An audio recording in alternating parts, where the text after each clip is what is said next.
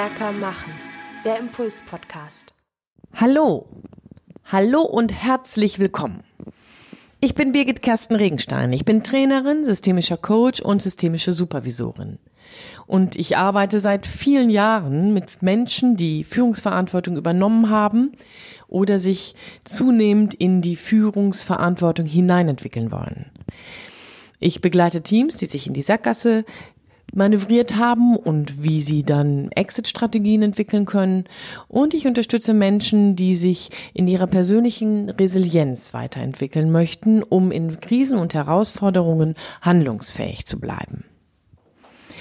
In all dem begleite ich die Menschen durch Coachings oder Trainings und habe im Laufe meiner letzten Jahre, ich bin schon ziemlich lange in diesem Geschäft unterwegs, immer häufiger die Symbiose zwischen Führung, Leadership und Persönlichkeit beobachten können. In ganz vielen Trainings konzentrieren sich die Auftraggeber, aber auch die Teilnehmenden vor allen Dingen auf Techniken.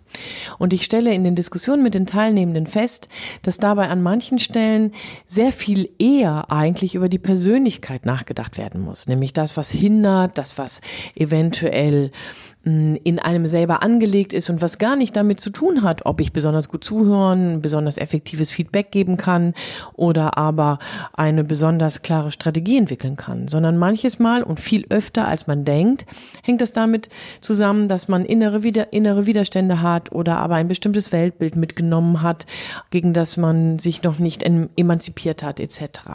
Das bedeutet, in meinen Podcasts und in meinen Coachings und auch in meinen Trainings habe ich zunehmend genau diese Aspekte, nämlich die Persönlichkeitsentwicklung mit hineingenommen.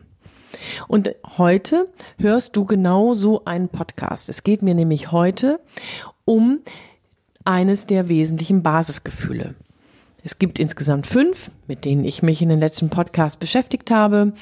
Ich habe bereits einen Podcast über Trauer, über Freude, über Ärger bzw. Angst und Ärger, jetzt habe ich mich schon fast verraten, Ärger und Wut, darüber werde ich heute mit dir nachdenken. Warum ist Basisgefühl Wut so wichtig? Und wenn wir dann im Business-Kontext sind, warum ist es denn in der, im Business-Kontext so wichtig? Nun, auf der einen Seite stelle ich fest, dass es viel mehr Menschen gibt, die durch ihre Cholerik, also durch ihre ungebändigte Wut anderen im Business-Kontext Angst machen und dabei dann gegebenenfalls viele, viele, viele Konflikte schüren oder aber Entscheidungen unmöglich machen oder erschweren. Und auf der anderen Seite erlebe ich aus lauter Angst vor Wut viele Menschen im Business-Kontext, die sich weigern oder die sich als zunehmend hm, genauso ausbremsend im Unternehmen darstellen, weil sie Angst haben, ihrem Ärger einmal Worte zu geben, damit bestimmte Situationen sich auflösen können. Und sie dann tatsächlich eher den Eindruck in diesen Unternehmungen ähm, vermitteln, dass man es ja mit ihnen machen kann.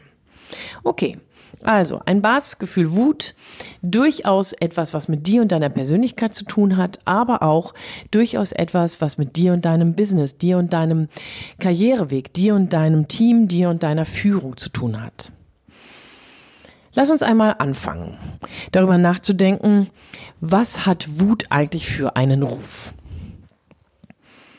Naja, wenn ich mir das so ansehe, dann ist Wut eher so das Gefühl, was so hinten ansteht. Also im Ruf, sei, werd jetzt nicht wütend, mm, deine Wut steht dir ähm, im Weg, ähm, Wut macht blind, da, da ist mir der vor Wut der Kragen geplatzt.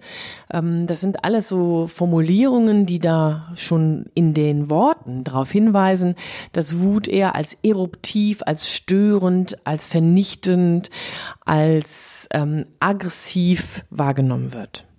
Und ich glaube, an vielen Stellen äh, ist das auch so. Da, wo du Wut erlebst, wenn sie nicht reflektiert ist, da, wo du Wut bei, ähm, bei Kollegen meinetwegen, aber auch vielleicht bei dir erlebst, wo sie unkontrolliert läuft, da kann das genauso sein. Dass sie nämlich eruptiv ist, vernichtend ist. Und das trägt natürlich nicht zu einem guten Ruf bei. Also sind wir uns vielleicht sogar einig, Wut hat ein schlechtes Image. Und Menschen, die wütend sind, die haben damit sozusagen da ein Image geerbt. Choleriker sind nicht gern gesehen, Schreihälse werden sie häufig genannt oder aber es gibt Menschen, die bei mir im Coaching sitzen und damit sehr, sehr tief beschämt sind, weil sie wissen, dass sie dazu neigen. Also auch das findet dann auf einmal einen Platz. Über Scham werden wir übrigens in einem der anderen Podcasts sprechen. Da kannst du sicherlich gespannt sein, was darauf kommt. Ja, Wut. Warum ist das ein Basisgefühl? Warum ist die Wut wichtig? Warum haben wir uns damit auseinanderzusetzen? Weil Wut so energetisch ist, kann Wut eben auch ein Antreiber sein. Genauso wie Angst im letzten Podcast besprochen, für uns, also für dich und für mich, einen Schutzmechanismus hat, genauso hat Wut ebenfalls auch einen Schutzmechanismus. Nämlich da, wo ich gegebenenfalls nicht mehr mit meinen leisen Worten oder mit meinen zahmen Verhaltensweisen meine Grenzen schützen kann, sind wir eigentlich darauf angelegt, dass dann unsere Wut diesen Schutzmechanismus übernimmt.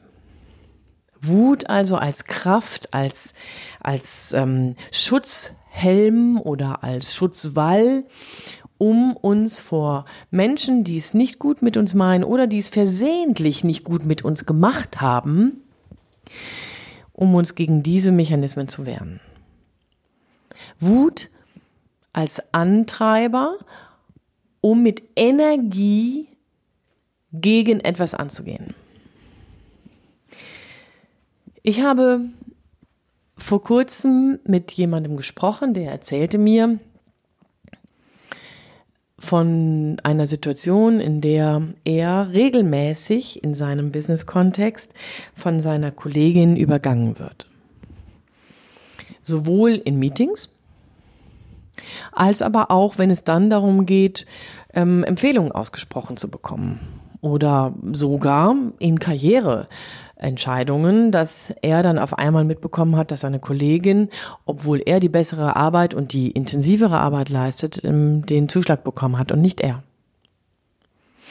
Und ich habe ihn dann irgendwann gefragt, hören Sie mal, wo bleibt denn Ihre Wut über diese Situation? Da sagt er, nee, also wütend. Wütend würde ja nichts bringen und das, das wäre er nicht. Wütend bin ich nicht.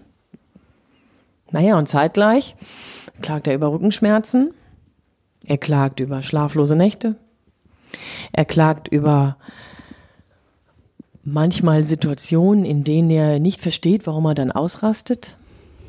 Und dann habe ich dann irgendwie so gesagt, na ja, also vielleicht wollen sie nicht wütend sein, vielleicht sagt ihr Kopf auch, dass es sich nicht lohnt, aber ihre Wut hat sich da durchaus ihren Platz gesucht, ne? Nämlich in ihrem Rücken, in ihren schlaflosen Nächten oder in ihren Ausbrüchen.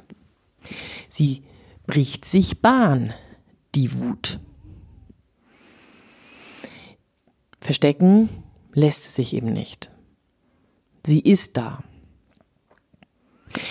In vielen unserer Erziehungssettings versuchen wir unseren Kindern sehr schnell Wutausbrüche abzuerziehen. Das gehört sich eben nicht sich auf den Boden zu werfen und laut zu schreien, ich will nicht. Es gehört sich nicht, ganz klar und unmissverständlich seinen Willen zu proklamieren und damit die anderen vielleicht sogar in peinliche Situationen zu bringen. Man wird auf, es gibt sowas, ich glaube, sowas wie stille Treppe, was ich grundsätzlich für eine Katastrophe halte, ähm, oder aber ähm, irgendwelche Maßnahmen, dass das Kind aus dem Zimmer geschickt wird oder sowas, weil man sich mit der Wut nicht auseinandersetzen will. Weil Wut auch für diejenigen, die sie mitkriegen oder die sie abkriegen, unangenehm ist. Und wir lernen schnell, Wut ist geächtet. Ja, kommt ja nicht von irgendwoher, dass es halt, dass sie so ein schlechtes Image hat. Doch genau genommen ist Wut genau diese Kraft, mit der wir bei Widerstand von außen unseren Willen proklamieren können. Wut muss dabei nicht unbedingt laut und unbeherrscht sein. Ich kann ganz deutlich sagen, weißt du, was mich hier gerade so wütend macht, ist, dass ich mich wie in die Ecke gedrängt fühle. Und ich möchte gerne mit dir dabei konstruktiv darüber reden, wie das jetzt anders zu lösen wäre. Wut hilft außerdem, das, was wir bisher sicher unter Verschluss gehalten haben, dann endlich mal an die Luft zu lassen. Wie gesagt, ich rede nicht über die Wut, die wie das Rumpelstilzchen in die Luft knallt. Oder äh, das ist eigentlich das HB-Männchen, glaube ich, ne? nicht das Rumpelstilzchen. Also wie das HB-Männchen in die Luft knallt. Ich rede über die Wut, die dich energetisch auflädt und die dir dann die Möglichkeiten gibt, an Worte und auch an, an Gefühle zu kommen, die du bisher verschlossen hast. Nämlich, nein, ich will das nicht. Das, was du tust, das verletzt mich.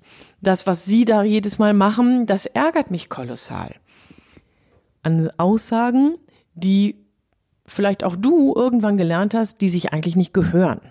Weil man ist ja nett und freundlich, weil man bedient ja die anderen, man versorgt die anderen, versucht die anderen zufriedenzustellen. An der Stelle, finde ich, müssen wir jetzt noch einen Schritt weitergehen. Also neben der Tatsache, dass Wut dir im privaten wie im Business-Kontext Kontext helfen kann, Dinge klarer zu sehen und bewusster auch anzu, ähm, anzusteuern, ist Wut selbstverständlich auch das Gefühl, was ähm, geübt werden muss in seiner Ausdrucksweise. Wenn ich mich freue, dann lache ich. Manche eben weniger, manche mehr, aber Freude ist eine, ähm, eine Bewegung oder eine Art, eine innere, eine innere ähm, Gefühlsausdrucksweise, die deutlich darauf hinweist, dass ähm, wir eigentlich gar nicht mehr anderes können, als zu lachen, zu hüpfen oder was auch immer. Bei Wut ist das genauso. Wut ist ganz genauso das Gefühl, was auf einmal über uns hereinbricht. Und eigentlich hat Wut seine Vorzeichen. Wut hat tatsächlich ähm, so eine Historie. Es gibt den ersten Moment, in dem vielleicht ein Kollege ähm, dir über den Mund fährt in einem Meeting und du merkst einfach nur, okay, also ähm, das war jetzt nicht fein. Ähm, Im zweiten Meeting merkst du, dass dieser Kollege dir nicht nur einmal über den Mund fährt, sondern vielleicht auch durch eine Bemerkung das, was du sagst, ein bisschen bagatellisiert. Hm, dann findest du das nicht nur fein und merkst du, aha, also das finde ich jetzt doof. Das sind aber im Moment nur so Sekundenaufnahmen. Nach fünf, sechs Meetings, bedauerlicherweise gehört dieser Kollege mit in ein Projekt, mit dem du ähm, vorankommen willst im Unternehmen, also kannst du dich da auch nicht einfach rausnehmen.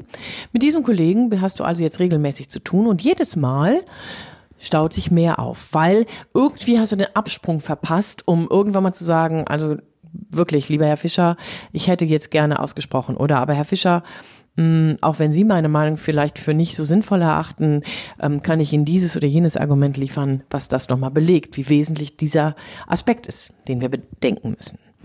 Das heißt, du hast verpasst, in Ruhe dem Herrn Fischer seine Grenzen aufzuzeigen. Naja, und irgendwann, Meeting, Meeting, Meeting, Meeting, Meeting, triffst du den Herrn Fischer, der fängt wieder an zu reden und du knallst durch die Decke. Nicht schön. Für dich und für den Herrn Fischer.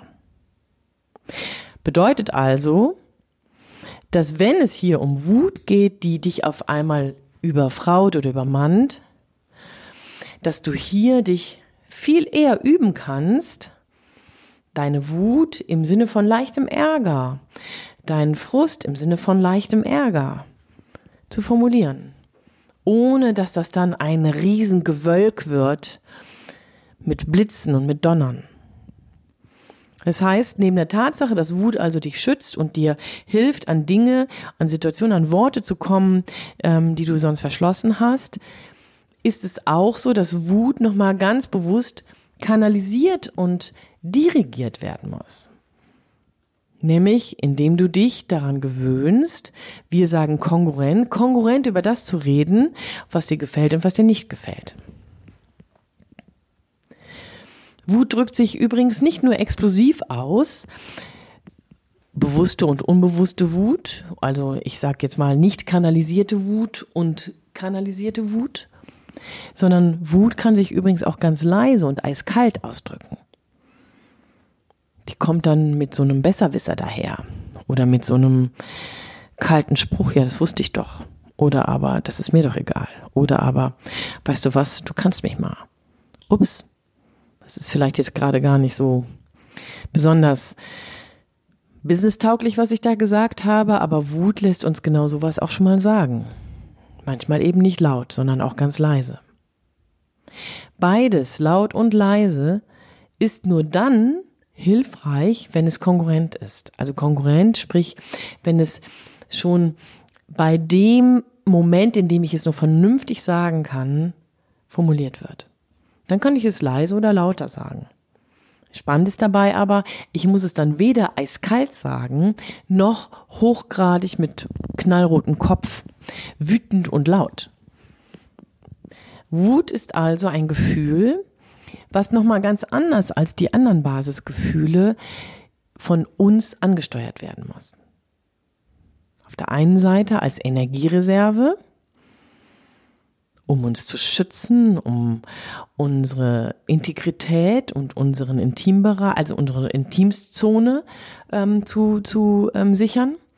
Und auf der anderen Seite ist Wut ein Gefühl, was von uns gesichert werden muss, nämlich im Sinne von Kanalisierung. Wie machst du das mit deiner Wut? Begegnest du ihr oder hast du Angst vor ihr? Möchtest du sie nutzen, mehr nutzen als bisher? In diesem Sinne also wünsche ich dir viel Spaß, viel Spaß beim Ausprobieren. Deine Birgit Kersten Regenstein von Teamkompetenz. Einfach stärker machen.